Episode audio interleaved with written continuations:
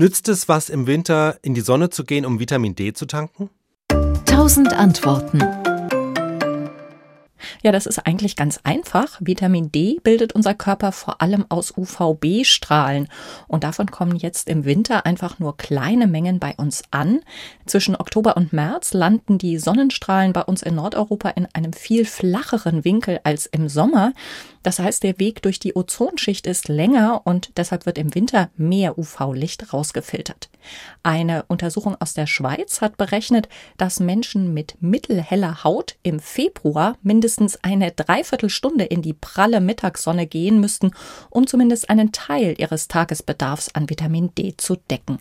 Das gilt aber nur auf 500 Meter Höhe und wenn Gesicht, Arme und Hände komplett unbedeckt sind, also kein Programm für Frostbeulen. Je nach Alter können auch zweieinhalb Stunden Mittagssonne nötig sein, denn je älter man ist, desto schlechter klappt die Vitamin D-Produktion.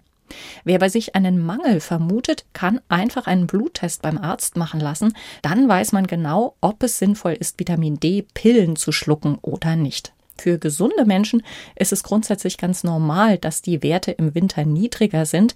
Wenn man dann im Sommer wieder viel draußen ist, füllen sich die Vitamin D-Speicher von selbst wieder auf. SWR Wissen. 1000 Antworten.